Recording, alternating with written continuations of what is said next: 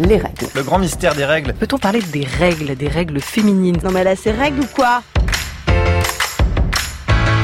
Je n'ai aucune confiance en des êtres qui peuvent saigner 5 jours sans en crever. Bonjour et bienvenue sur La Menstruelle, le podcast qui respecte vos règles.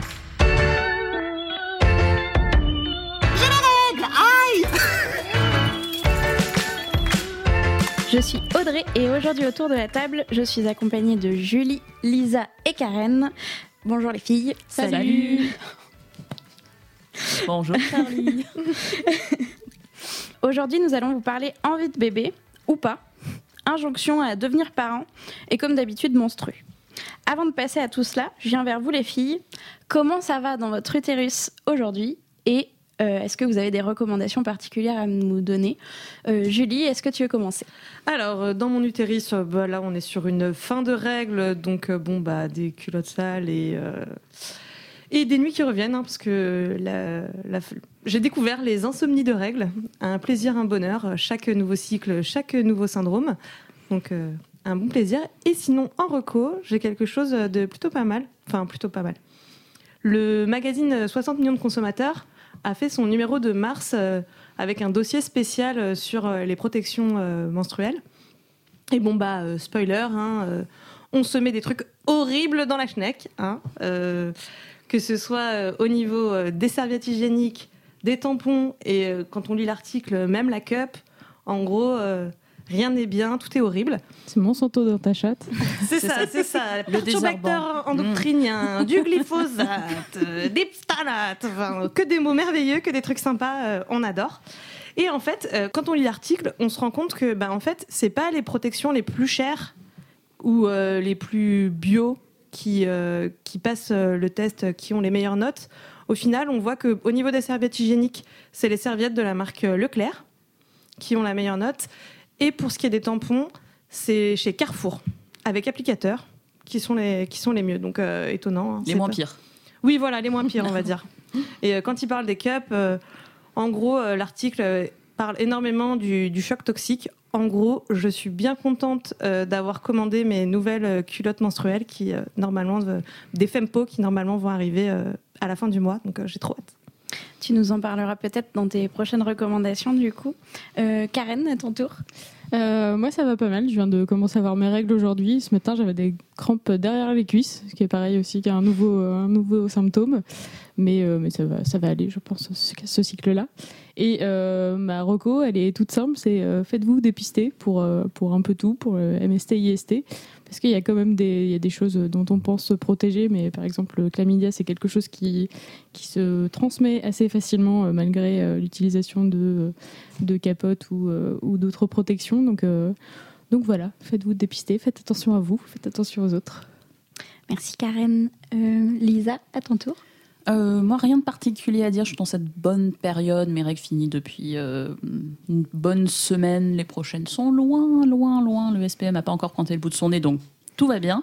J'ai aussi reçu une- mes, nouvelles, mes nouvelles culottes. Donc, après avoir testé la marque euh, Thinx, j'ai testé, euh, je vais tester Modi Body, euh, qui est une marque australienne. Donc, euh, je ne sais pas encore ce que ça vaut, mais euh, j'espère euh, j'espère qu'elles seront intéressantes. En tout cas, pour l'instant, je suis contente. Je commence à me faire un peu une bonne petite cohorte de culottes de règles. Comme ça, je peux. Parce que j'en avais deux.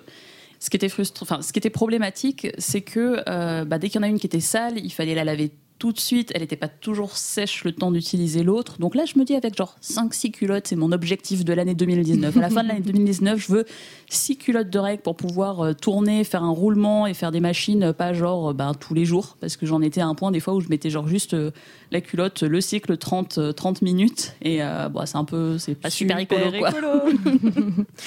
Mais euh, non, c'est vrai que les, les- les culottes, ça, moi en tout cas pour l'instant, ça m'a vraiment changé ma manière d'aborder mes règles. Donc euh, je, je vais en tester plusieurs marques pour euh, voir un petit peu ce que ça donne. Et euh, Marocco, c'est euh, une bonne nouvelle qui nous vient de Grande-Bretagne en mars.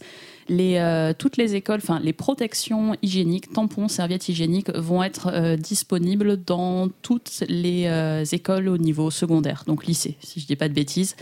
Et ça, bah, il était temps. Et Ah on attend ça avec impatience. on attend ça avec impatience en France.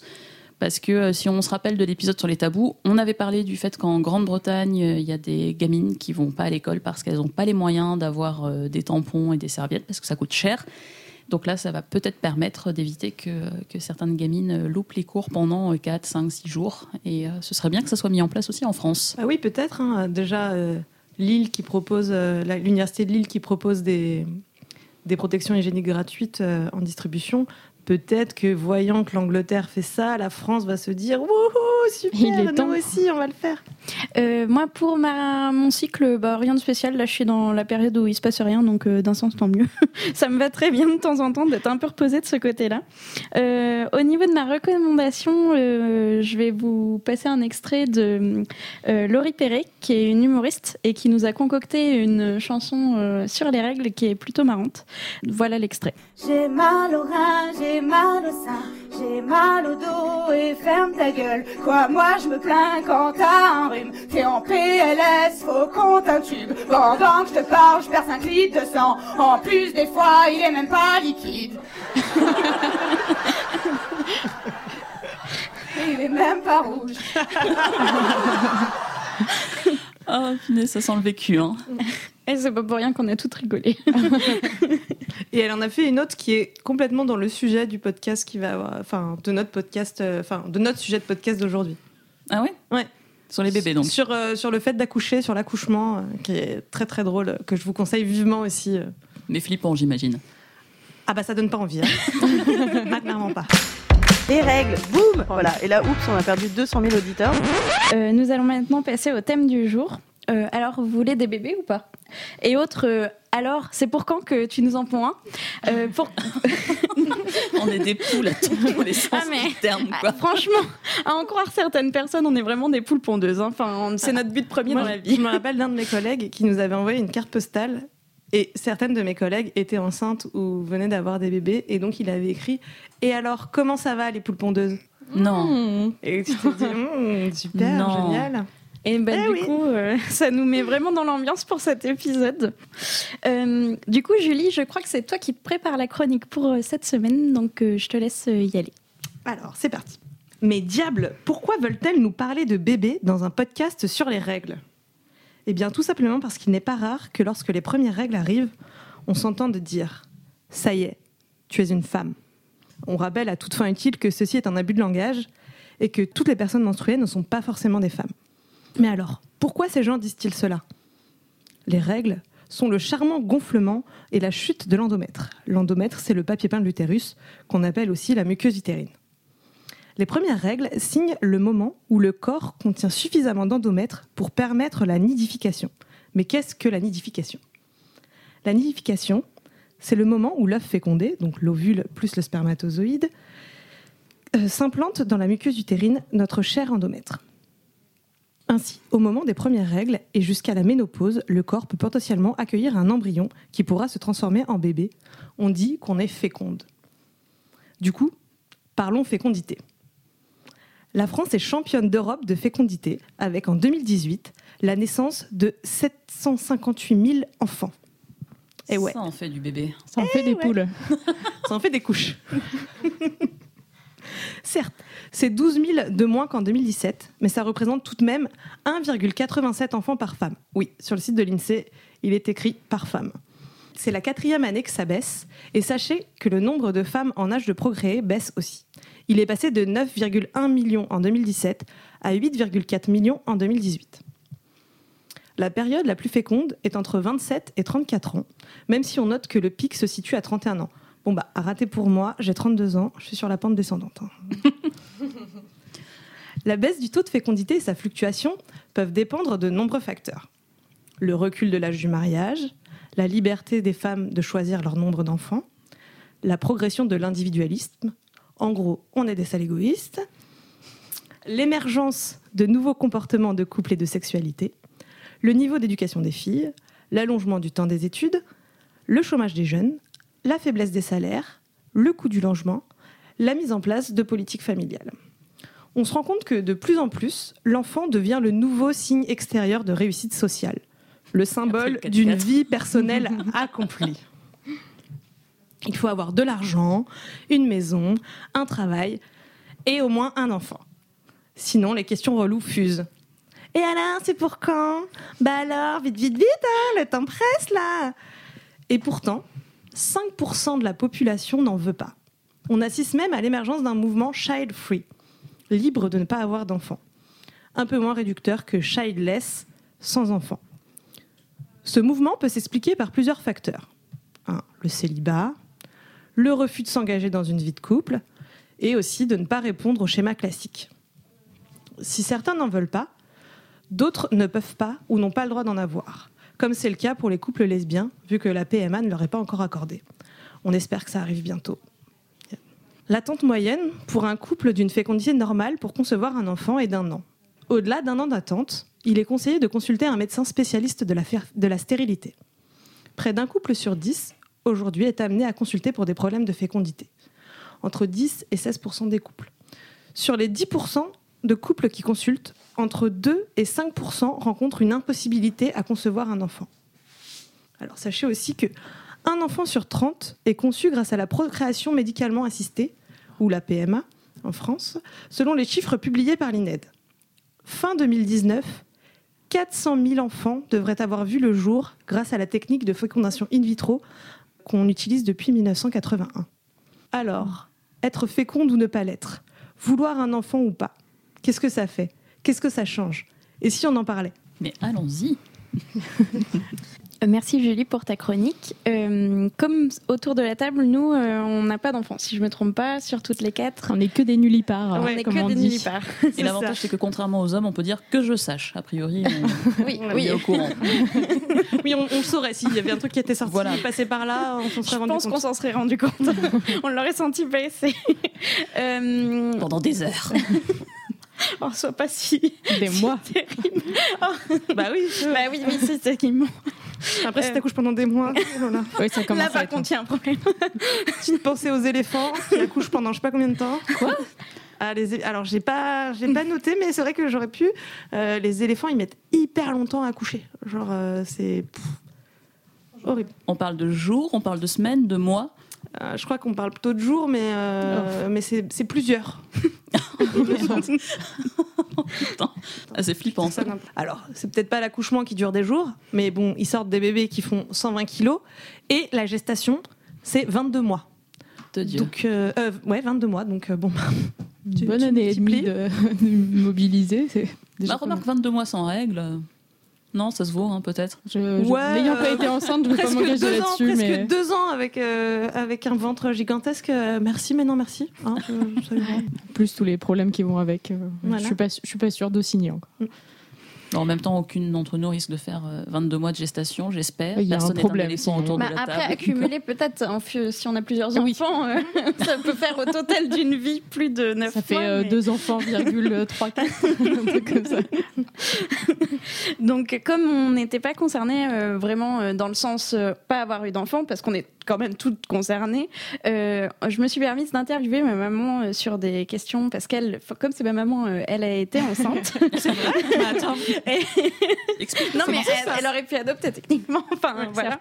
Elle a accouché par euh, bien naturel, etc. Du coup, je me suis permis de lui poser plusieurs questions, donc vous allez entendre l'extrait. très, très jeune, hein, euh, j'ai toujours voulu des enfants. Euh, ouais. Donc euh, c'est pas. Pour moi, c'était euh, naturel, quoi. Euh, ta, ta grande sœur euh, qui a eu des enfants et puis qui n'ont pas beaucoup de différence d'âge avec toi, du coup, t'étais étais leur copine de jeu et tout ça. euh, Oui, oui, puis j'ai joué beaucoup à la petite maman, quoi. Je m'en suis beaucoup, beaucoup occupée. T'es tombée enceinte à quel âge? 32 ans. Et avant ça, t'as toujours essayé d'avoir des enfants Oui, mais. dans- j'ai- ça marchait pas Ça marchait pas. D'accord. C'est vrai.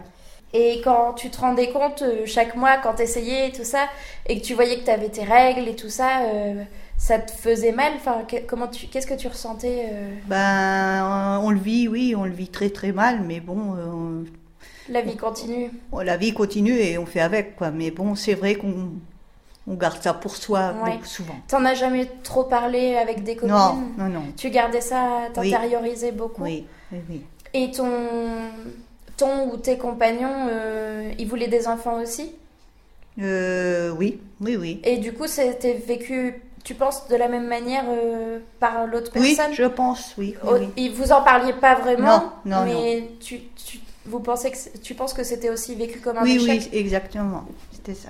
Et quand t'es enfin tombée enceinte, Oui. que- comment t'as réagi Oh ben, super heureuse. hein.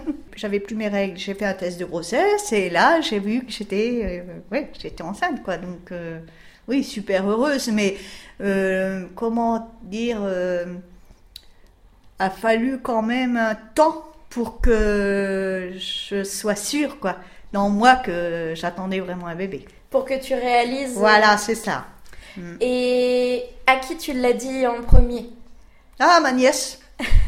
La nièce que tu t'occupais quand Voilà. tu. Bah oui, parce que de toute manière, euh, oui, on était très proches, donc. euh, Par contre, pendant ta grossesse, enfin c'est moi du coup, mais Hmm. pendant ta grossesse, tu m'as souvent dit que tu avais eu pas mal de complications et tout ça. Euh, non, des complications, non. J'ai eu beaucoup de complications.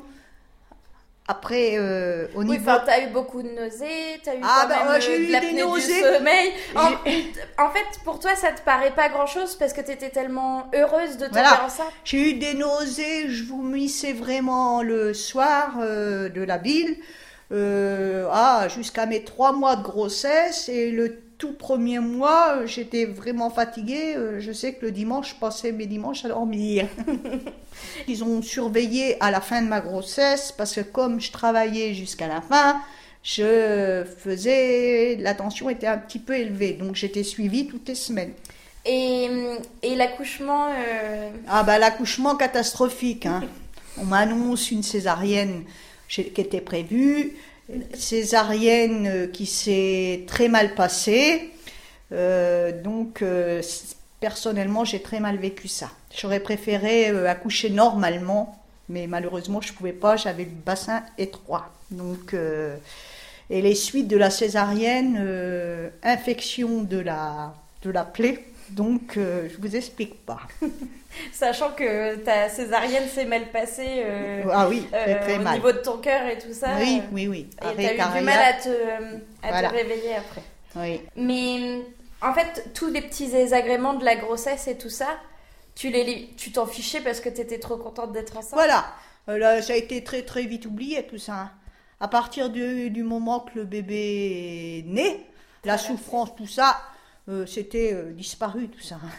Avant de tomber enceinte et tout ça, euh, est-ce qu'il y a des gens qui te disaient Ah, Martine, c'est pour quand Oui, oui, oui. C'était souvent, que ce soit des amis ou même des personnes que je connaissais, ils étaient toujours en train de me dire alors, c'est pour quand? Quand est-ce que vous faites un bébé? Etc.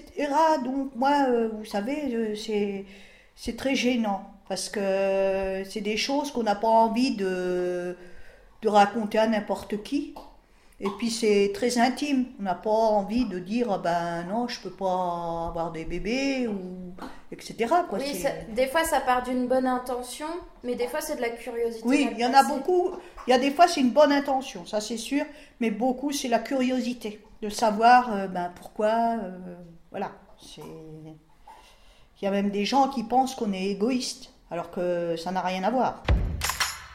Du coup, vous les filles, euh, je vous ai même pas posé la question, mais est-ce que vous voulez avoir des enfants Euh, Julie? Ah, Alors moi, oui, je crois. Mais euh, j'avoue que ça me fait mais tellement flipper. Vraiment, c'est. Je pense qu'au fond de moi, euh, j'ai envie d'avoir, euh, d'être mère et d'avoir des enfants, mais tout ce qu'il y a autour, tout ce que ça implique, ça me met dans une angoisse.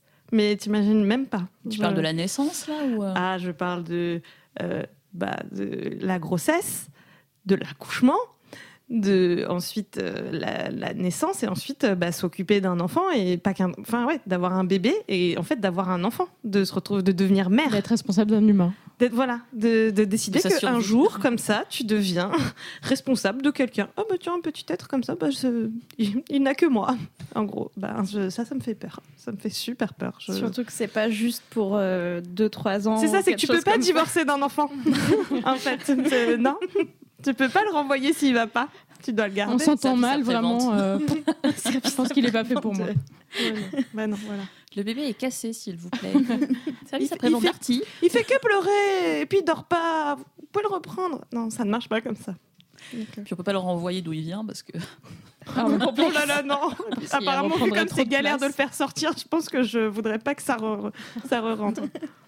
Karen, toi, est-ce que tu as envie d'avoir un bébé ou plusieurs ou pas du tout Euh, moi, c'est un peu comme Julie, euh, tout ça me fait un peu flipper et je suis euh, presque quasiment sûre de pas vouloir enfanter.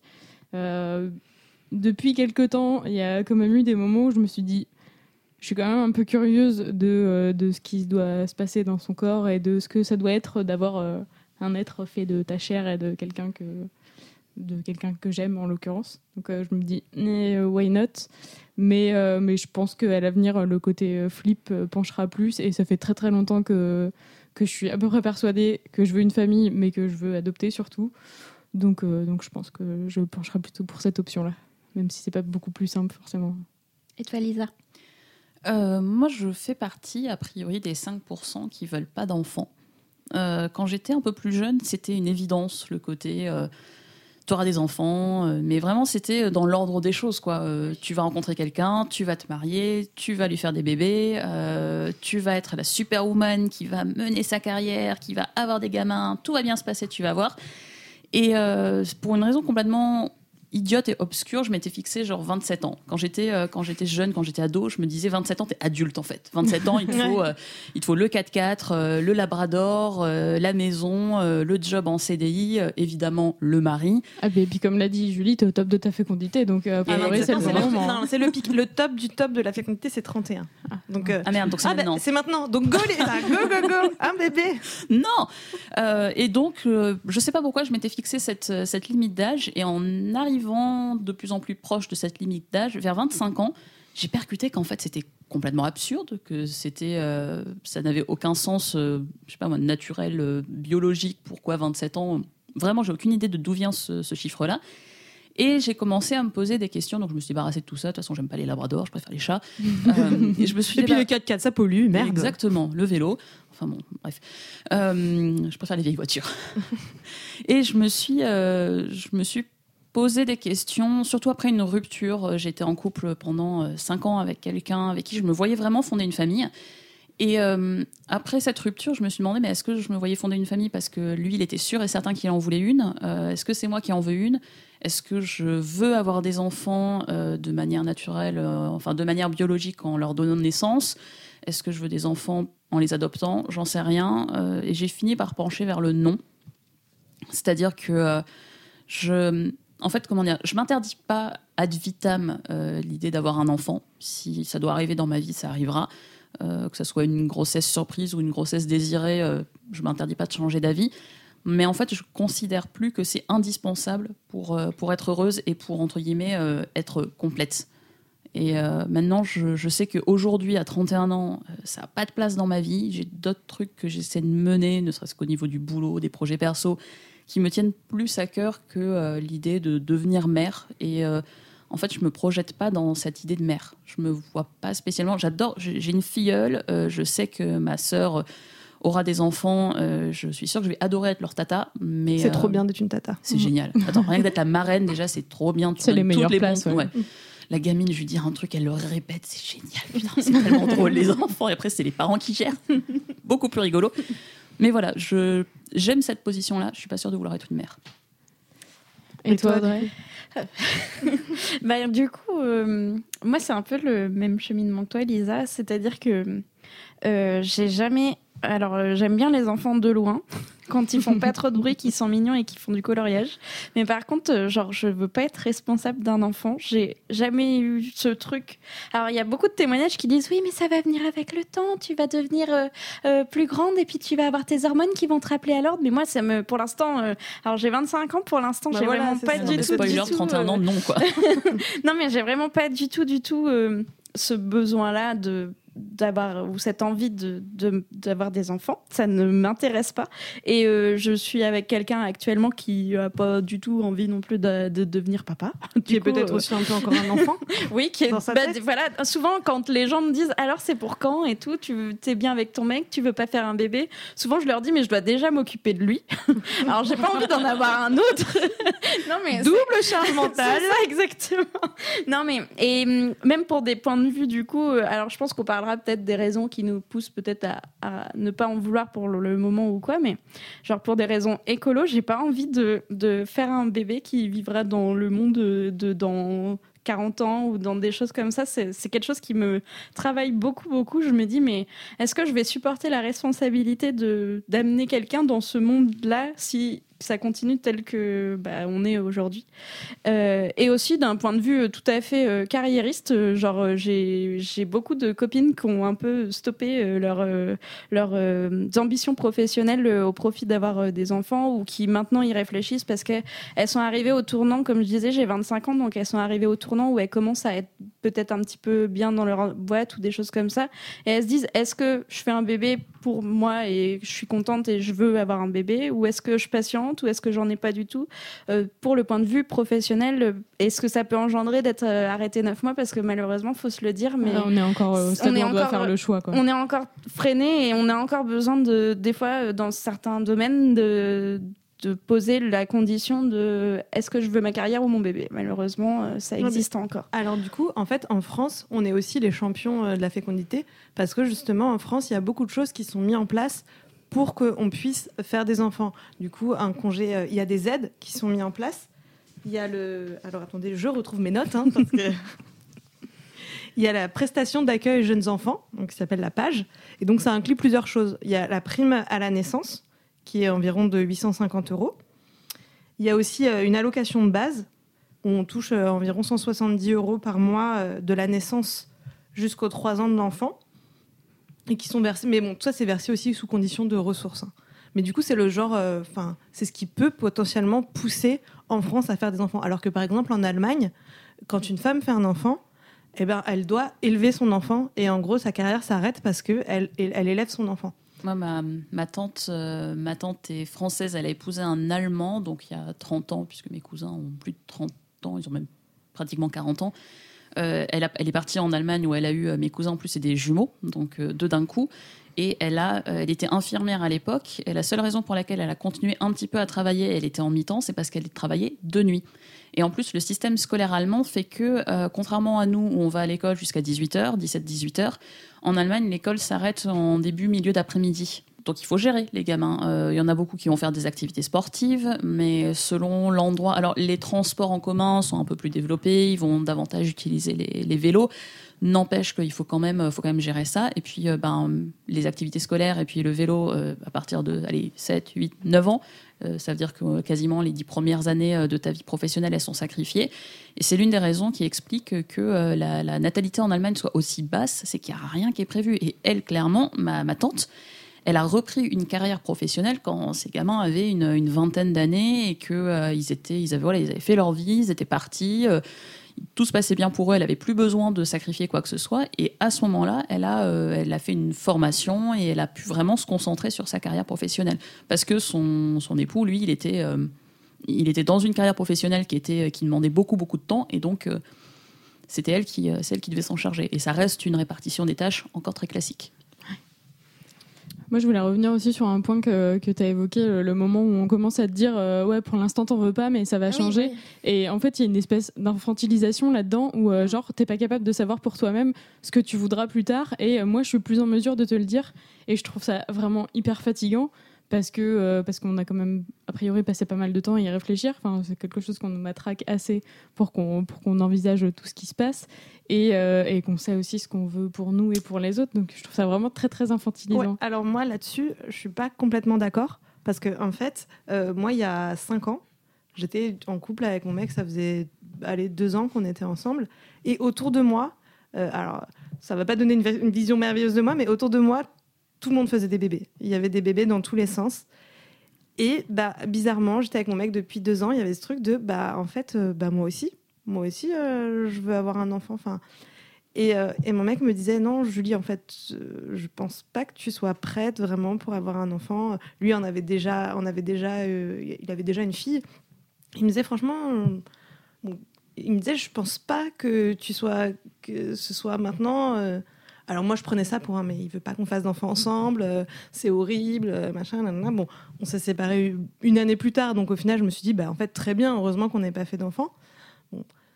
Sauf que bah, là, maintenant, on est re-ensemble et, euh, et la question bah, se repose de se dire, bah, en fait, est-ce qu'on fait des enfants ensemble ou pas? Et je me rends compte que ma, ma vision des choses et ce que je pense, est complètement est assez différente en fait. Où à l'époque, je voulais faire des enfants parce que pour moi c'était euh, normal et c'était un, petit peu euh, bah, pour devenir comme tout le monde. Enfin, pas pour devenir comme tout le monde, mais un petit peu euh, genre c'est l'ordre des choses. Là maintenant, la question se pose de se dire est-ce que je veux des enfants? Est-ce que je veux des enfants avec lui?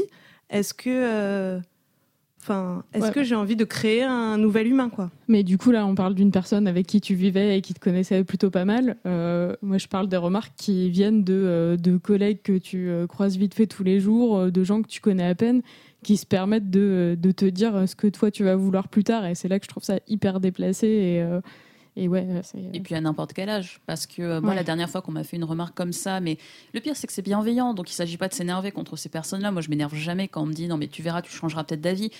Mais je dis, mais d'une, tu me connais depuis à peu près deux heures. euh, J'ai 31 ans. Je- la, la société est quand même très axée sur l'idée que euh, les femmes ont des enfants. Donc, si j'ai fait la démarche intellectuelle de me dire, je suis pas sûre d'en vouloir, c'est quand même que j'y ai un tout petit peu réfléchi. Alors, ça part d'un bon sentiment, l'air de dire. En fait, j'ai l'impression que c'est plus une manière de dire, t'inquiète pas, la porte est toujours ouverte. Mais je sais qu'elle est ouverte. c'est moi qui décide si je veux l'ouvrir ou pas. Pour l'instant, je l'ai fermée à clé et j'ai jeté la clé.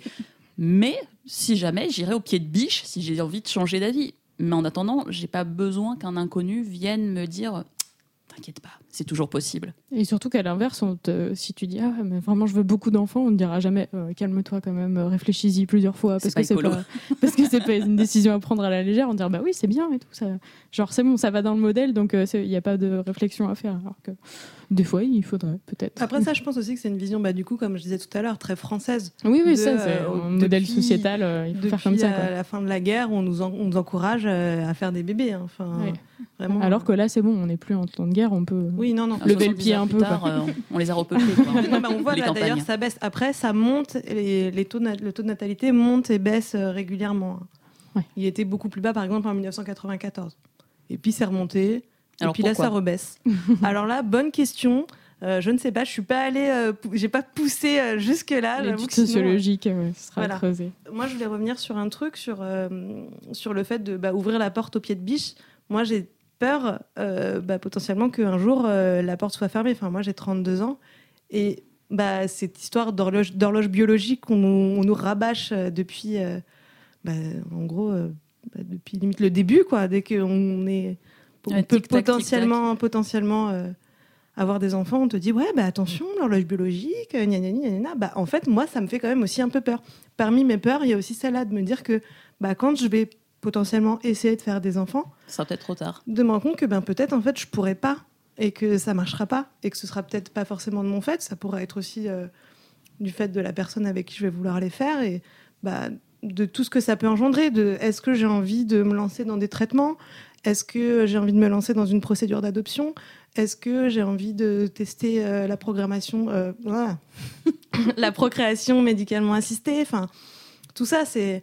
Alors certes, on a plein d'options et on peut potentiellement faire plein de choses pour, euh, pour dépasser ça, mais c'est aussi quelque chose euh, qui fait super peur.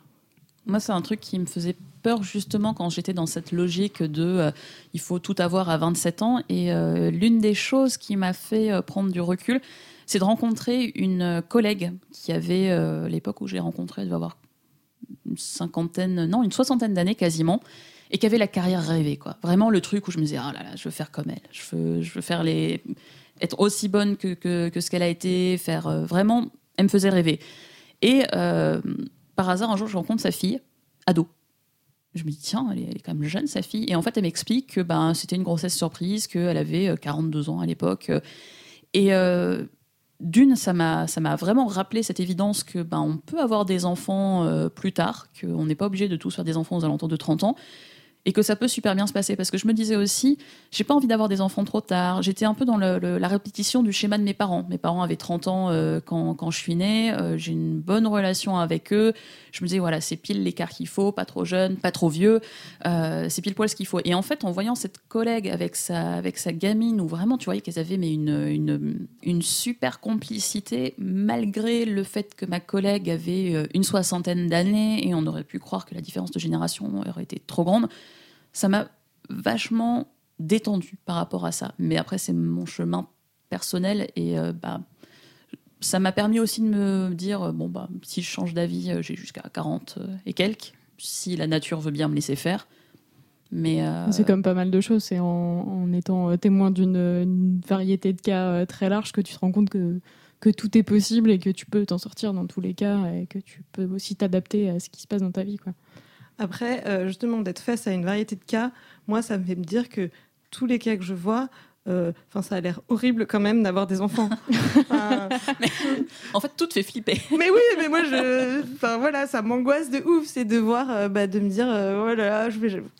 Je- me dis mais c'est sûr si j'ai un enfant il va jamais dormir et, euh, et si je veux l'allaiter ça marchera pas. Et puis euh, j'arriverai pas à trouver de mode de garde. Et puis euh, et puis mon mec va me quitter je vais me retrouver à l'élever seule. Et puis enfin n'importe quoi. Mais c'est en Waouh, fait c'est- le film d'horreur. ou mon enfant ou mon enfant aura une maladie hyper grave et ce sera affreux. Enfin c'est des choses que j'ai vues en fait. C'est des choses qui, qui sont passées euh, fais- Où tout peut bien se passer. Oui, malgré voilà. les, les- Mais, les euh, épreuves. euh, Et c'est surtout que les gens qui font face à ça, ils sont pas forcément beaucoup plus malheureux dans leur vie parce que, parce que tout se passe pas forcément hyper bien. Mais voilà, enfin, en général, enfin, c'est que l'humain du coup tu- s'adapte. quoi. tu t'adaptes mais Oui, bah, euh, mais comme Mais il y a des trucs quoi. où tu te dis, en fait, je, je préfère me dire, ça va être horrible et affreux, et peut-être que ce sera la pire chose du monde, et le vivre et me dire, bon, C'est en pas fait, si- c'est non, pas si grave, ça va, c'est pas si pire. C'est pas une technique de ouf, hein, je vous déconseille de faire ça. Ouais, non, parce que c'est un peu stressant pour toi quand même. hein. Ah ben moi, je, ça m'angoisse de ouf, hein, vraiment, euh, je- c'est de se dire, je veux des enfants, mais j'ai trop trop peur d'en avoir. Enfin, vraiment, c'est, du coup, oui, on a beaucoup de ces discussions-là avec mon copain, et, euh, et je me dis, oh là là, Moi, moi, quelque part, j'ai euh, aussi euh, un peu pensé à tout ça des fois, et, et c'est aussi ça, c'est un peu aussi ça qui m'a, qui me fait dire que je veux pas, euh, je veux pas être enceinte et avoir d'enfants euh, biologiquement, parce que, enfin, genre, j'ai vu, enfin, ma mère m'en a pas mal parlé, et euh, j'ai vu mes frères et sœurs avoir des, enfants. Et j'ai pas l'impression qu'ils aient été aussi angoissés que ça et qu'ils se soient posés toutes ces questions. Et je me dis, c'est peut-être ça qui fait la différence entre eux et moi et qui fait que eux aient eu des enfants et que ça se passe plutôt pas trop mal. Et, euh, et que moi, j'en veuille toujours pas au final. Ouais, c'est ça, c'est que j'ai peur que la peur m'arrête, mais en même temps, après, j'ai aussi peur, meuf qui a peur tout le temps, euh, de bah, pas en faire, Et de, me dire oh là là, non, ça me fait trop peur. Bon, bah, finalement, euh, je lâche l'affaire, euh, c'est pas un projet pour moi, euh, j'oublie. Et de me réveiller un jour et de me dire bah merde, en fait, euh, j'aurais bien aimé. Donc, euh, donc euh, affaire à suivre. Ça va pas être pour te rassurer, Julie, mais genre poursuivre avec euh, le témoignage de ma mère, je peux vous raconter son accouchement et sa Oh là grossesse. là. Je pense que ça va vraiment vous te mettre dans l'angoisse encore plus parce que elle, va c'est vraiment le, le combo de des pires choses qui peuvent arriver à la suite quoi. Enfin, donc déjà elle se- au final elle tombe enceinte, donc elle était super contente et tout ça. Elle nous a fait euh, des bons pics de tension, ça elle a eu de la tension à partir du moment où elle était enceinte. Elle a eu des nausées euh, matinales pendant les six premiers mois de sa grossesse. L'enfer. Où elle, ah, dès qu'elle sentait de la J'ai nourriture, l'impression que c'est comme une gueule de bois qui dure euh, deux, trois mois. quoi. une gueule de bois où tu peux pas manger tout ce que tu veux. Et tu pas la gueule boire. de bois, mais bah non, désolé, tu peux pas manger de sushi. Ah, bah pardon, excuse-moi. Elle mangeait plus grand chose vu qu'elle gerbait tout avec ses tripes, mais elle s'est quand même tapé du diabète. Euh, donc, euh, en plus de ça, elle a dû se taper un régime, etc.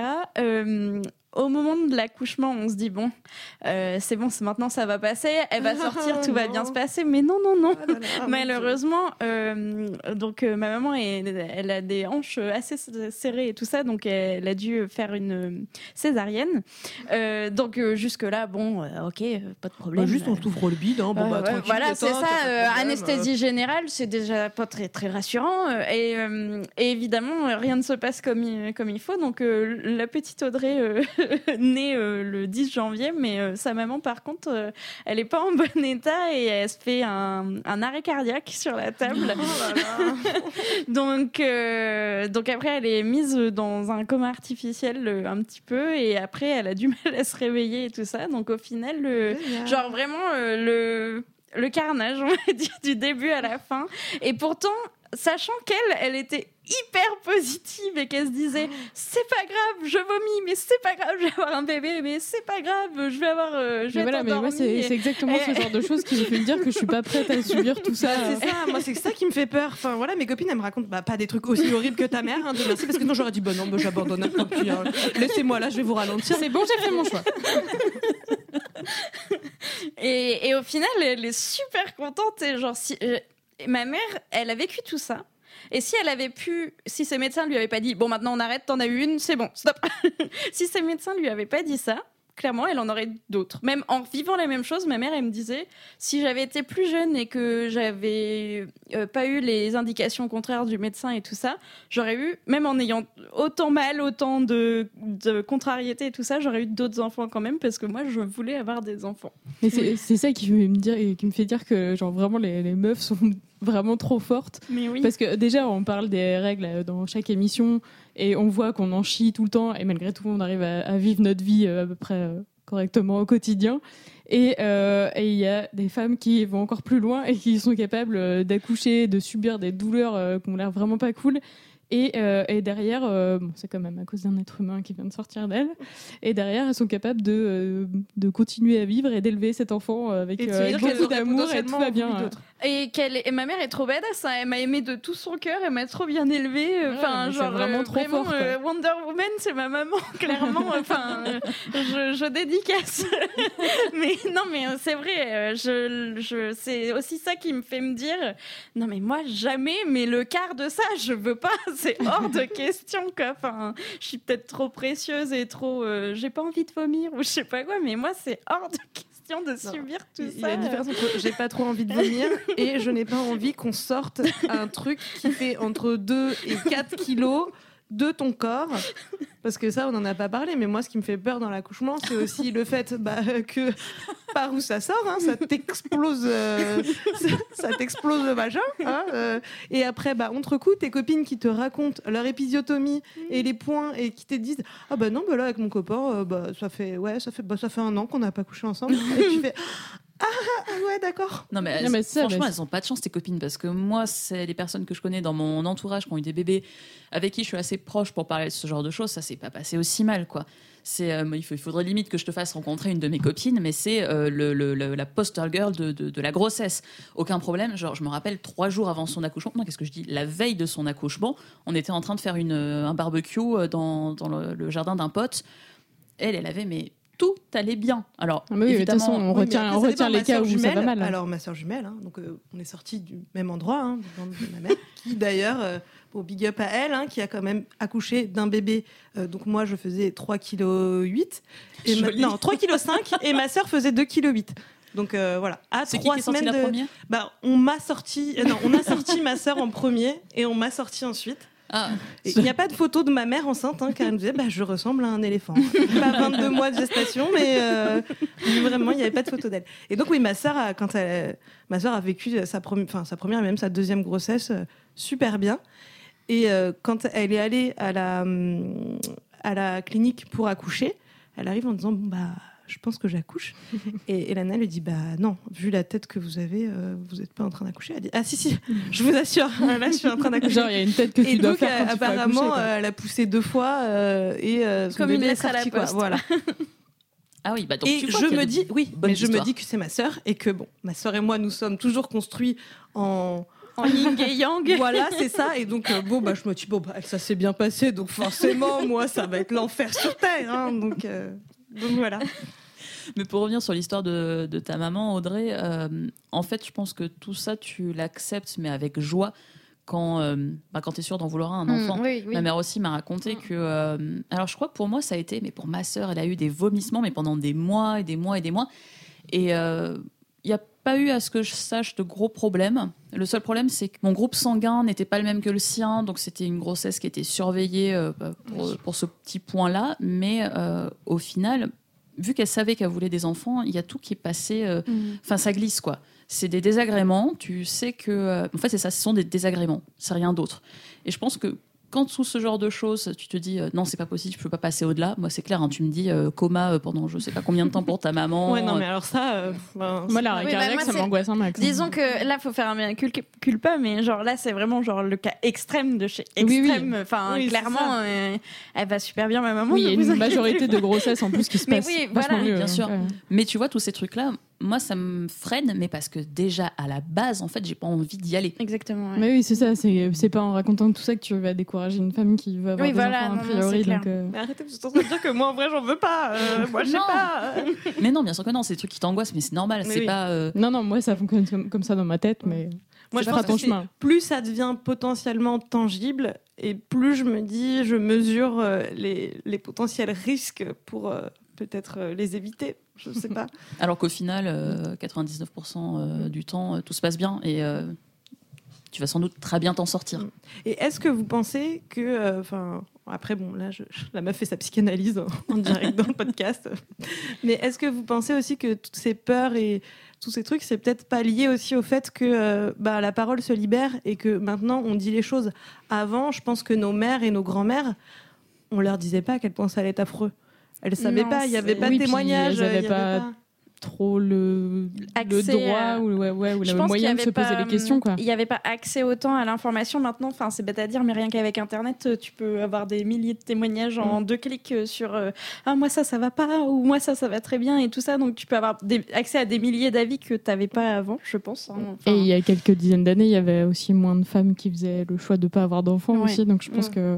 Mais Oui, ça devenait, c'était moins, c'était moins quelque chose, quelque de, chose que tu pouvais remettre en question. Quoi. Tu dis, de possible, tu te disais, bah non, en fait, euh, je suis une C'était femme, dans je des avoir des enfants, quoi. Mm. ouais. Mais Bah, moi, je te rejoins sur, euh, sur la question de l'information. Clairement, un des points où, euh, quand j'étais encore dans la période, euh, peut-être, peut-être pas, un des trucs qui me faisait mais vraiment flipper, c'était tous les témoignages qui sortaient parce qu'on parle beaucoup de violences obstétricales depuis Ouais. quelques Ouais. années. Ouais. Et euh, des trucs comme le point du mari, par exemple. Ah, Donc ça veut dire une épisiotomie, un déchirement, et euh, le chirurgien, euh, enfin le gynéco après, euh, re- recoue, mais recoue l'entrée du vagin un peu plus serré parce que soi-disant ça va donner plus de plaisir à monsieur, euh, sauf que ça se traduit par euh, des douleurs mais hyper intenses pour, euh, pour les, les femmes qui ont subi ça. Bah, tu, oui, tu recoues à un orifice qui n'est pas fait pour être autant fermé, donc forcément que Moi, ça le, me- corps, mais ça le me- corps répond à ça. Quoi. terrorisée quoi quand je disais un truc comme ça et j'imaginais le jour où j'allais être enceinte mais j'étais en mode mais mais guerre quoi genre j'allais débarquer avec une checklist et j'allais leur dire aux sages-femmes et aux médecins genre ça ça ça c'est non et euh, mais enfin je, je me faisais des scénarios j'ai une imagination un peu trop fertile et Non, mais en vrai, faisais ça des hein. scénarios C'est flippants Tu, tu peux faire ça, ça s'appelle un projet de naissance. Ouais. ouais mais il est pas toujours c'est un petit peu moins, c'est un petit peu moins. Alors ça, non, machin, sinon je vous brûle. Non, c'est pas ça. Mais tu as un projet de naissance sur lequel euh, tu peux dire euh, respecter ces choses-là. Après, sur le, le moment, c'est, enfin, tu vois, il suffit qu'il y ait un souci ou, enfin, c'est l'hôpital quoi. Donc Mm. euh, Oui, il suffit qu'il y ait un problème, euh, il y a une quoi. urgence, un machin, un truc, t'es pas soigné par la bonne personne ou. euh, Enfin, les informations sont mal transmises et Ouais, il y a une décision médicale à prendre qui correspond pas à ton. euh, Après, c'est des médecins, quoi. Eux, ils Mm. prennent la décision en se disant. euh, euh, Ouais, qu'est-ce qui est mieux pour l'enfant Voilà, et faut la- préserver. et la mère, euh, et du coup, des fois, ça colle pas. Alors, des fois, la, la- la- la décision va être justifiée. Puis, des fois, toi, en tant que patient, tu trouves qu'elle est pas si justifiée. Et en Et plus, ils n'ont pas tout le temps de t'expliquer non plus. Ouais. euh. il y a aussi un énorme manque de, de communication. euh, Enfin, c'est vraiment c'est ce qu'on lit quand on regarde les témoignages aujourd'hui euh, autour des violences obstétricales, c'est qu'il y a un manque de communication qui est vraiment, moi je trouve, très angoissant.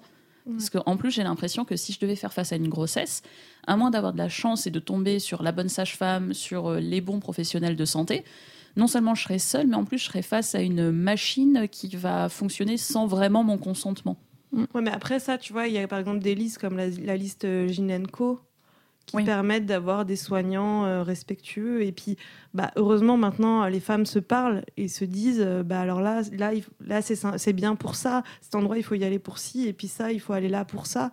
Et heureusement, euh, Et, et justement, le fait qu'il y ait maintenant ces projets de naissance que tu peux faire, ça veut dire que tu peux avoir un peu plus le choix et t'exprimer et potentiellement être écouté derrière. Mais Ouais. au moins, on t'amène à y réfléchir, à, à te demander ce que toi tu veux. Donc, il y a quand même une évolution dans le bon sens. Après, il faut du temps pour que tout se mette en place par rapport à ça, mais, euh, mais c'est déjà des, des évolutions qui se font un peu. Quoi. Et je voulais rebondir aussi parce qu'on parlait de. Avant, ça se faisait moins de le choix de ne pas avoir d'enfants, etc. Mais il y a aussi la question de la contraception qui n'existait Évidemment. pas autant euh, à l'époque de nos grands-mères ou quoi. Donc euh, forcément, euh, maintenant, on peut plus avoir euh, le droit de. On a le contrôle de nos corps, ouais. Le contrôler nos corps comme on le souhaite, etc. Donc, Oui, Je vous rappelle le moyen de contraception de mon arrière-grande-tante, sortir de l'église avant les cantiques. non, voilà, avant, en fait, euh, tu savais que tu étais enceinte bah, quand euh, ça faisait quelques fois que tu n'avais pas été règles. Tu disais Ah, bah en fait, euh, c'est pas un retard de cycle, euh, c'est juste que, bah, ah, il y a un polychinelle dans le tiroir, quoi. Donc, euh, expression de mon arrière-grand-mère, que j'aime énormément. Où est-ce qu'on en est des contractions? Ah, c'est génial, c'est super, c'est comme s'il y avait une fiesta permanente dans mon utérus. Pour continuer euh, sur euh, la question de la pression euh, par rapport aux autres, etc., on a euh, le, le témoignage de Nicolas qui nous parle justement euh, de ce qu'il peut ou pas avoir comme réflexion en tant que jeune marié. Donc euh, je vous laisse écouter ça tout de suite. Première question quand on vient, on vient d'annoncer que c'est marié, que voilà, on- la vie est lancée. Rapidement, euh, sous forme d'une blague, on peut toujours euh, avoir quelqu'un qui dit bon bah alors euh, les enfants c'est pour quand Souvent finalement, souvent des, prétextes pour, pour ramener à ce sujet-là quoi. Pour moi, c'est quelque chose qui, glisse finalement plus de l'ordre de la, de la blague.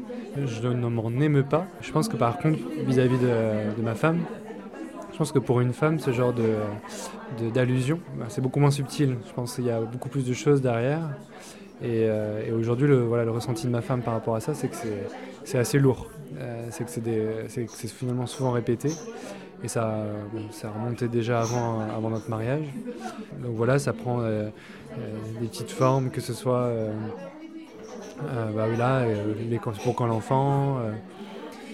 je pense que ce qui est assez, comme petite anecdote qu'elle me raconte souvent, c'est soit euh, dans le monde de la famille, c'est euh, c'est mon, mon frère qui va, qui va dire Ah, quand vous aurez des enfants, euh, euh, comment les cousins pourront jouer ensemble, etc. Il faut que vous fassiez une petite, une petite cousine euh, voilà, à Jordan. Donc, euh, euh, ça peut être autant dans le milieu familial que dans le milieu aussi bah, professionnel ou, ou autour avec ses pairs quand euh, finalement après, euh, après un mariage on, souhaite annoncer une bonne nouvelle, euh, une bonne nouvelle professionnelle et que tout le monde, euh, la première idée de tout le monde c'est de dire bah, tu vas avoir un enfant. Alors que non, en fait, finalement, euh, il y a, il y a d'autres euh, il y a d'autres envies, il y a d'autres priorités. Donc là, en l'occurrence, c'était pour, euh, pour changer de travail, pour aller faire autre chose. Donc, voilà, on voit que ça, revient très souvent. Ce qui est, finalement paradoxal, hein, c'est qu'on veut tous les deux des enfants. Mais pour autant, on a envie de choisir le moment et on n'a pas envie que ça nous soit imposé et que finalement, on soit dans un cadre où, on se dit bah, mécaniquement, qui dit mariage dit bébé et euh, c'est la prochaine étape, c'est le prochain objectif. Et le ressenti pour une femme, j'ai l'impression qu'il est encore plus, euh, plus difficile par rapport à ça, puisque euh, forcément, voilà, on va se dire, bah, toi maintenant, ton prochain objectif, maintenant que tu es une femme mariée, c'est d'avoir un enfant et, et rien d'autre. Donc, quand je renvoie voilà, à l'exemple que, que je donnais juste à l'instant sur, sur ce projet professionnel, Eva me dit que c'est comme si elle avait qu'un objectif aujourd'hui, c'était d'avoir des enfants, quoi. Alors que euh, elle est en plein milieu de sa carrière, euh, elle a pas mal encore d'opportunités, et donc euh, ça lui renvoie quand même très souvent dans la figure son rôle de, de femme et de euh, forcément euh, de, de la maternité et tout ce qu'il y a derrière. Alors, euh, comme euh, vous venez de l'entendre, euh, on se retrouve encore euh, projeté à notre rôle de, de poule pondeuse. non, mais clairement, euh, alors lui, il a apparemment quand même des petites réflexions de temps en temps de la part de frères ou de ses collègues, etc. Mais il le dit clairement, c'est sa femme qui, qui chope en gros toutes les réflexions concernant euh, des futurs euh, potentiels enfants. Euh, c'est quand même dingue d'en arriver là. Les filles, est-ce que vous, de la part de vos proches, etc., vous sentez cette pression aussi ou comment ça se passe, Lisa? Alors moi, de la part de ma famille, pas tant que ça. Finalement, je me rends compte qu'ils sont très tranquilles là-dessus. Alors c'est peut-être parce que ma sœur veut des enfants, elle l'a à peu près toujours su, ça se confirme avec les années. Donc ils sont un peu plus détentes sur le fait que moi j'en veux pas, mais je suis pas sûre que ça soit vraiment ça. Je leur ai dit que c'était plutôt mal parti. Ça leur pose pas de problème. Euh, au niveau de mes collègues, finalement, ça pose pas tant de problèmes que ça parce que je change souvent d'équipe. Donc, je suis pas euh, tout le temps avec les mêmes personnes. Des fois, il y a des petites réflexions du style euh, si on va parler d'un sujet enfant ou d'un truc comme ça, il y a le petit euh, bon et pour toi c'est et toi c'est pour quand? Euh, mais c'est pas c'est pas hyper lourd et c'est pas hyper régulier. Donc moi je suis plutôt euh, épargnée là-dessus parce qu'on me laisse à peu près tranquille. Karen? Ouais, moi, ce qui, ce qui m'agace déjà un peu dans ce genre de questions, c'est que c'est qu'au final, c'est un peu, c'est assez une décision intime euh, entre toi et toi-même ou entre toi et une autre personne. Et euh, donc déjà, c'est assez personnel. Et euh, en plus, comme on disait avant, ça peut, ça peut ne pas être simple d'avoir un enfant. Et, euh, et du coup, remettre ça sur le tapis régulièrement avec des personnes qui sont potentiellement dans des cas où ils galèrent depuis des années pour avoir un enfant, bah, je trouve ça assez, assez indiscret, impudique. Et le problème, c'est que si ces gens-là étaient ouverts à, parler de tout ça derrière, à parler du coup d'endométriose, d'infertilité, de stérilité et tout ça, et ben pourquoi pas Justement, ce serait l'occasion d'en parler. Mais souvent, c'est des gens qui vont te faire ah bon, désolé, et puis on va passer à autre chose très vite.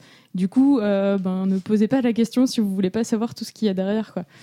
Et, euh, et pour ma part, euh, moi, j'ai eu de, ma mère m'a fait ma ré- la réflexion dans ma précédente relation, qui du coup, euh, ça faisait trois ans que j'étais en couple, donc elle me disait même, euh, ce serait cool hein, que vous en fassiez un. Puis j'ai dit bah vraiment, attends pas grand chose parce que parce que du coup, euh, mon ex en voulait pas et moi à ce moment-là pas du tout non plus, donc euh, j'ai dit vraiment ne fonde pas d'espoir là-dessus. Et, et là maintenant, je pense que c'est un peu un peu comme, comme ta maman, du coup, je suis la dernière de la famille, il y a déjà d'autres petits-enfants, donc le quota est atteint, je suis un peu tranquille. Moi, de mon côté, bah non, ça va, mais mon père est pas du tout euh, relou là-dessus. Enfin voilà, ma, soeur jumelle a déjà deux enfants. euh, mon, frère aussi a, eu euh, une petite fille, une fille. Donc, euh, je suis pas. Enfin, il n'y a pas de pression de la part euh, de la famille. Si peut-être ma soeur euh, potentiellement peut me dire, bah alors. euh, mais, euh, mais rien de relou. Enfin, elle sait que du coup, elle connaît mes questionnements et elle sait que pour moi, c'est un peu compliqué. Donc, du coup, euh, du coup voilà. Mais euh, de la part de mes collègues, euh, bah, justement, quand j'ai préparé ce podcast, donc euh, au travail, j'ai emprunté des livres euh, bah, pour préparer le, préparer le sujet. Et donc sur mon bureau, j'avais, donc euh, Faire un enfant au 21e siècle, Désir d'enfant, mettre toutes les chances de son côté pour, son pour réaliser son désir d'enfant, et Être mère, des femmes psychanalystes parlent de la maternité. Donc et là, mes collègues m'ont regardé genre... euh, Tu- c'est un truc à nous dire. euh, tu vas bientôt prendre euh, un congé maternité. Et le Florence Pernou, euh, fameux. C'est bien son nom? Oui, oui, c'est Florence Pernou, j'attends un enfant. ouais. Et, euh, et ouais, donc du coup, euh, non, non, pas de ri- euh, rien de rien de ce côté-là. Mais après, moi, je, je pense que j'ai déjà été dans la position de la personne relou qui demande euh, et alors, euh, vous, c'est pour quand Euh, Est-ce que vous allez faire des bébés et tout ça Donc, euh, je fais mon mea culpa. Je sais que ça peut être un truc, euh, un truc horrible. Moi, je me retiens là-dessus Mais- sur la question. C'est, euh, j'ai, j'ai plusieurs couples qui, qui ont genre euh, se sont mariés ou des choses comme ça autour de moi. Et des fois, j'ai envie de poser la question parce que c'est vrai que bah, c'est des amis, t'as envie de savoir c'est quoi Mm. leur projet de vie plus tard. Mais je me dis, s'ils m'en parlent pas, c'est qu'ils ont pas envie de m'en parler. Donc, Mm. euh, mais, mais je peux comprendre du coup les gens qui, Ouais. euh, qui, te renvoient cette, euh, qui te renvoient cette question. Mais dans le cas de, de, de Nicolas, euh, ce qui était intéressant, c'était que euh, lui, il y a peut-être une ou deux réflexions de temps en temps en mode c'est la prochaine étape. Alors que Eva, elle s'en prend tout le temps. C'est dès qu'elle est rentrée de sa lune de miel, c'était prochaine étape, les gamins. Ouais, Genre, tu t'es pas marié pour rien, quoi. Voilà. Bah, ceci dit, moi j'ai des potes où ils se sont mariés et on savait que euh, pas longtemps après, ils allaient euh, nous annoncer qu'il allait avoir un enfant. Quoi. Enfin, Mais en- ouais, en fait, le problème, c'est pas de, c'est pas de suivre un schéma qui est, euh, que beaucoup de personnes suivent. Mm. Le problème, c'est quand on te fait comprendre qu'il faudrait le suivre parce que sinon, ça, va vraiment être problématique pour tout le monde, quoi. Ouais, c'est ça. Il faut, il faut. Tu vas pas dans le bon chemin là. Allez, avance. Et pour revenir sur le côté homme et femme, on voit que bah, dans ce mouvement child free, eh ben il y a plus d'hommes que de femmes. Et sauf que bah, en fait, c'est plutôt aux femmes à qui euh, on va prendre la tête et on va dire mais pourquoi tu veux pas d'enfants? Mais c'est quoi le problème? Mais euh, attends mais c'est super les enfants c'est la meilleure chose de la vie alors qu'un homme va dire bah je veux pas d'enfants je veux pas d'enfants et bah ouais, un homme, c'est pas un problème qui soit on va le faire chier vite fait quoi mais que pas plus que en ça veut quoi. pas. En fait, on va lui coller une image de, de célibataire endurci, euh, de, oui, voilà, de type euh, qui veut garder son indépendance. euh, ça, peut être des étiquettes qui peuvent être perçues négativement, mais globalement, ça va. Alors qu'une femme qui ne veut pas d'enfant, on va lui renvoyer l'image qui va lui manquer quelque chose. Et puis qu'elle est égoïste. ouais, aussi. Mm. Ah bah moi c'est tout à ça. fait ça parce que moi vous avez de la chance parce que moi je suis du coup j'ai un demi-frère qui est beaucoup plus vieux que moi et qui lui ne veut pas d'enfant ça a toujours été acté et je pense que mon père s'est fait à l'idée il s'en fout quoi mais comme ma mère voulait une tribu qu'elle, elle a pas pu faire. J'ai- mais Elle a eu juste une fille.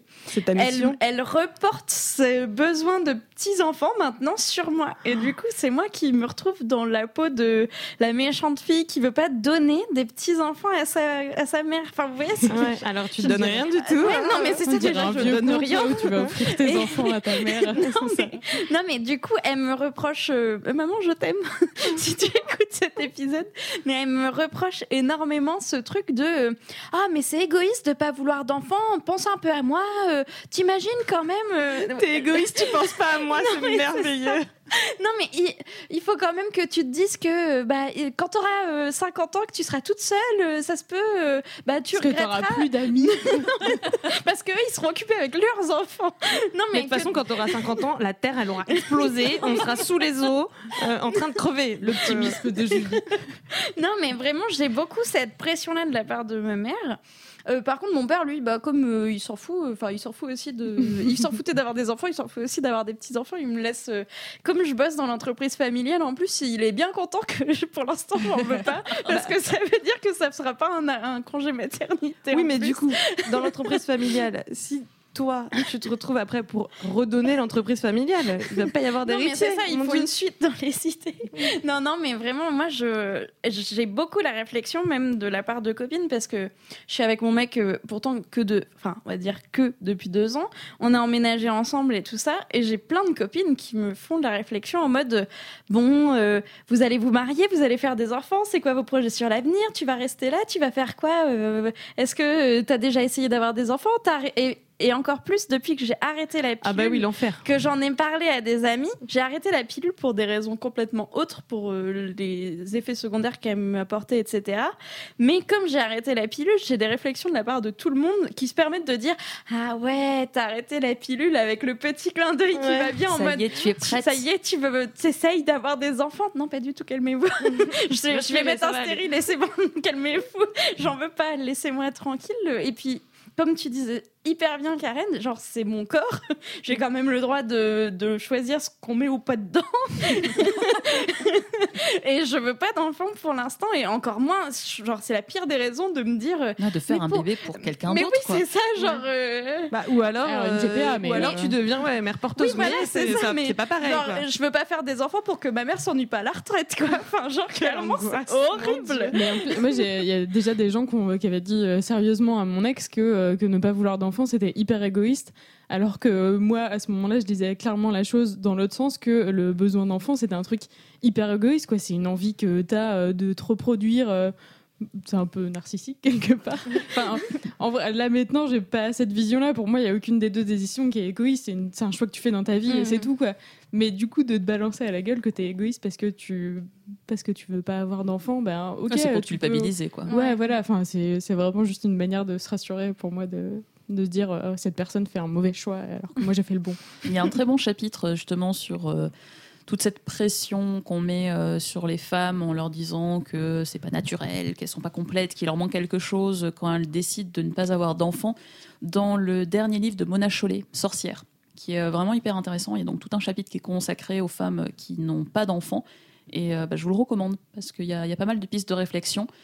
Et euh, moi, en tout cas, ça m'a fait réfléchir. Et mine de rien, c'est toujours intéressant parce que même quand on sait qu'on veut pas d'enfants, c'est quand même un.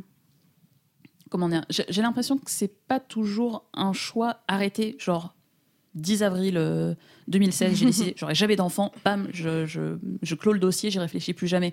C'est une réflexion. Oui, c'est comme tu le disais tout à l'heure, Voilà. la porte reste ouverte. Enfin, tu sais que tu pourras l'ouvrir et on n'est pas fermé d'esprit là-dessus non plus quoi. Et Ah. ce, ce- ce livre-là, moi, personnellement, il m'a donné euh, du grain à moudre. Après, j'ai aussi une amie euh, qui s'est fait ligaturer les, trompes de son choix personnel parce qu'elle était certaine de ne pas vouloir d'enfant et elle s'est fait ligaturer les trompes à 26 ans.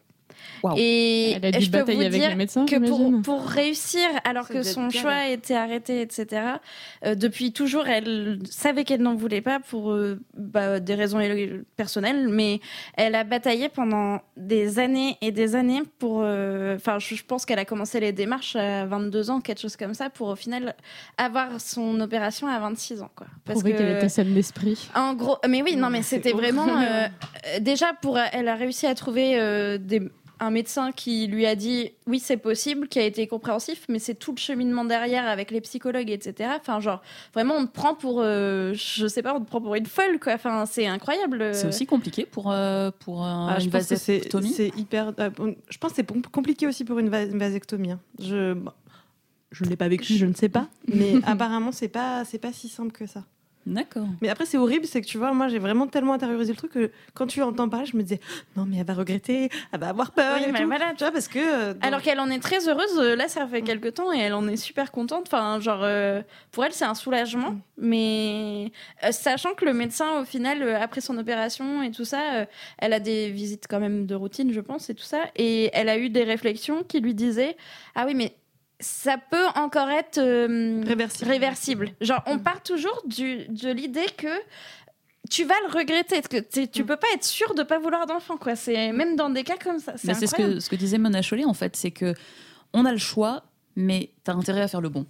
Ouais, mais tu vois, moi après c'est aussi, enfin moi je, ra- je rapporterais ce truc-là au tatouage, tu vois. Enfin moi je sais que là je me suis dit ah mais ça se trouve elle va regretter, mais parce que tu vois par exemple moi je me fais pas tatouer parce que j'ai peur de regretter le tatouage, tu vois. Donc je- pour le moment je ne fais pas d'enfants parce que j'ai peur de regretter les enfants, tu vois. C'est juste la peur du regret euh, ultime et totale. Quoi. Oui, mais de toute façon, ouais, c'est ça, les, les- les gens qui veulent des enfants euh, rejettent sur toi le fait que, que eux en aient voulu et pas toi. Et, Ouais. et il faut Mais en vite fait, ce que- l'inverse aussi. Ce que je trouve Ça- incroyable, c'est qu'on remet jamais en doute l'inverse. Oui, on oui, remet c'est ça, jamais en doute euh, une femme qui sait qu'il veut avoir des enfants Mm. ou qui est enceinte ou Ouais, quoi. si, si, bah Les jeunes, les Ah vraiment oui. jeunes femmes, Oui. quand tu es très jeune et que tu veux des enfants très jeunes, alors là. Pour le coup, on te dit Ah, t'es sûr que tu vas avoir des Oui, bah, enfants toutes les- à, toutes les à 17 situations, ans, mais euh, tu vas le regretter. Ouais, alors qu'il y a des jeunes mères qui sont très heureuses euh, d'avoir des enfants et qui Mm. sont ravies de les avoir aussi jeunes. Mais sur, euh, sur l'inverse, justement, sur le regret des enfants, il y a un- une enquête qui a été faite euh, et euh, la, hum, la- je crois que c'est une sociologue qui a mené l'enquête, disait à quel point ça avait été dur de mener l'enquête sur les femmes qui ont eu des enfants et qui regrettent. Oui, elle, Et, et euh, elle a interviewé peu de, peu de femmes. C'est- Elle a eu du mal à les trouver. C'est ça. Et, C'est euh, encore très, elle a- très elle a eu du ouais. mal. C'est très dur euh, de dire je regrette d'avoir eu des enfants. euh, J'aime mes enfants, Mm. mais si j'avais pu choisir, euh, je les aurais Oui, pas je fait, referais quoi. pas le même chose aujourd'hui. On ouais. voit à quel point le tabou il est violent parce qu'il n'y a aucune des femmes qui a accepté euh, de témoigner en dehors d'un anonymat, mais vraiment sévère, genre sûr et certain jamais on- mon nom sortira. Et, euh, et elles intériorisent tellement de culpabilité alors qu'en fin de compte, bah, c'est un choix. Et c'est pas pour autant qu'elles sont des mauvaises mères, mais tu as le droit de te dire, en fait, si je pouvais recommencer, je ferais pas d'enfant parce que c'est pas pour moi. Ouais. Ouais, mais sauf que, imagine, t'entends ta mère euh, au journal télé ou un truc comme ça qui dit, ben en fait, euh, je regrette d'avoir eu des Ah enfants. oui, non, non, mais Bah, moi, j'avoue que bon, elle est plus là pour pouvoir le dire, mais si elle l'avait fait, euh, j'aurais été pas bien, quoi. Non, bien sûr, il s'agit pas de dire que euh, il faut balancer euh, à la face de tout le monde et je que te de regrette- tes gamins. Vraiment, je euh, regrette de t'avoir fait. Oui, mais bon, enfin, tu vois, un article dans un journal, euh, si. Oui, bien sûr. Mais je par là que c'était un truc qui, qui, qui était. euh, elle, elle disait que ça avait été vraiment compliqué de- de- d'en parler avec elle parce qu'elle se sentait hyper coupable d'avoir ce sentiment-là. Il s'agit pas de- de- d'en faire la publicité auprès de tout le monde, et de ta famille, de tes enfants, de leur dire vous m'avez gâché la vie, parce qu'en plus, c'est même pas ce qu'elles disent. Elles disent pas mes enfants m'ont gâché la vie, elles disent bah en fait, c'était pas pour moi le rôle de mère, euh, c'est pas le rôle dans lequel euh, je m'épanouis, quoi. Ouais. Et maintenant, on passe à la FAQ. On a Gauthier qui nous demande comment avoir les tâches et Sarah qui nous rajoute surtout quand elles sont déjà séchées.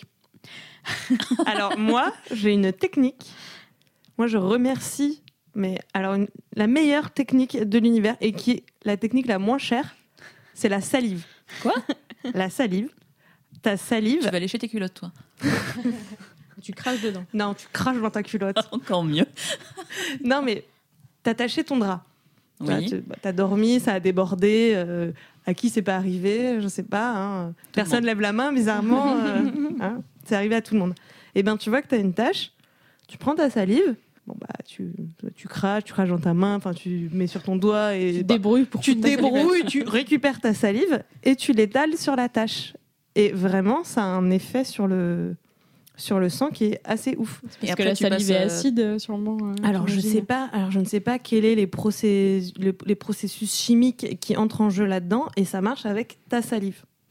Mais euh, C'est ton sang, ta salive, quoi. Ton sang, un- voilà. C'est Ah, si tu ton craches sang, sur les tâches de quelqu'un d'autre, ça marchera pas. Voilà, tu, tu peux essayer de lécher le sang de, de ta copine, mais, Non, mais- Je, je sais pas. Alors peut-être que ça marche, hein. peut-être que, mais je, je l'ai pas fait personnellement. Je l'ai fait qu'avec ma qu'avec ma salive, mais euh, c'est euh, ouais. Tu garantis sur facture, ça marche. Alors ça permet de d'estomper les taches. Je dis pas que c'est Après, il faut quand même nickel un bon que- lavage en voilà. machine, euh, à pas trop chaud. Ça, ça- ça sauve le pré-lavage, quoi, on va dire. Oui, Euh, voilà. Alors après, la machine, je suis pas sûre et certaine non plus. Enfin, Alors, du moi, sang de ce qu'on et, m'a euh, toujours et de la salive dit, sur tes euh, bras, tu les laves un moment quand même. Oui, non, mais euh, bah, bien sûr. Sauf que moi, on m'a toujours dit que euh, l'eau chaude, Ça cuisait le sang. ça cuisait le sang. Ah mais oui, oui, c'est sûr. Mais du coup, euh, Bah ouais, oui, mais du là, coup, fait, en euh, machine, euh, bon, bah, l'eau bah, de la machine, elle est un peu lavage à chaude. froid.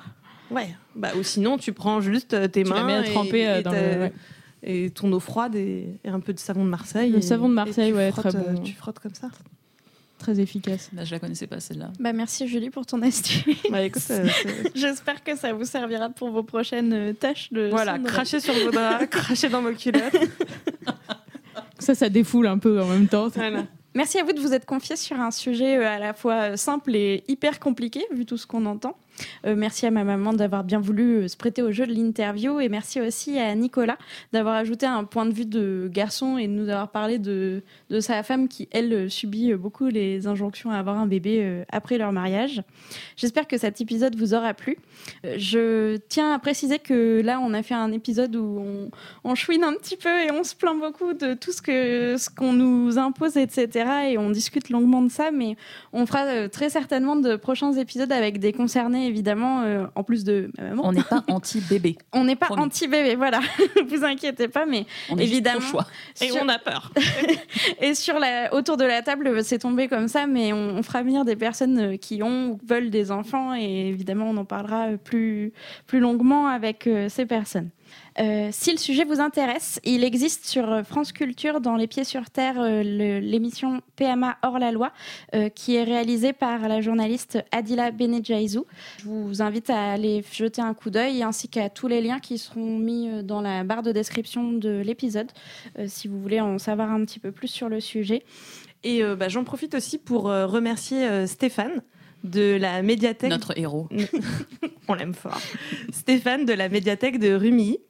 Parce que grâce à sa page sur le portail de la médiathèque qui met en avant les podcasts, euh, bah, il permet euh, à beaucoup de gens qui ne sont pas forcément euh, au courant de ce que sont les podcasts de les découvrir. Donc, coucou à tous les gens de Rumilly. et, et puis particulièrement là, pendant le mois de mars, il a mis en avant notre podcast avec d'autres podcasts euh, féminins et féministes. Et donc, euh, bah, on tenait à le remercier tout particulièrement et à lui dire de continuer à faire ce qu'il fait parce que c'est vraiment un chouette travail. En parlant d'autres podcasts, euh, je précise que La Menstruelle est un podcast du label Podcut. Vous pouvez aller jeter un coup d'œil aux différents podcasts qui y sont regroupés. Euh, tels que Parents Blabla pour discuter de vos enfants, pour ceux qui nous auront écoutés et qui en ont, ou en souhaitent. Ou encore euh, Colombie Combat de Barracas sur les femmes colombiennes et leur combat quotidien pour accéder à plus de droits. Vous pouvez nous écrire sur les réseaux sociaux. On se fera un plaisir de vous répondre ou de vous renseigner du mieux possible. Merci pour votre attention et votre écoute. On se donne rendez-vous à la prochaine pleine lune. Bisous. À bientôt. Salut. Au revoir. Les règles, excuse-moi, ça concerne tout le monde.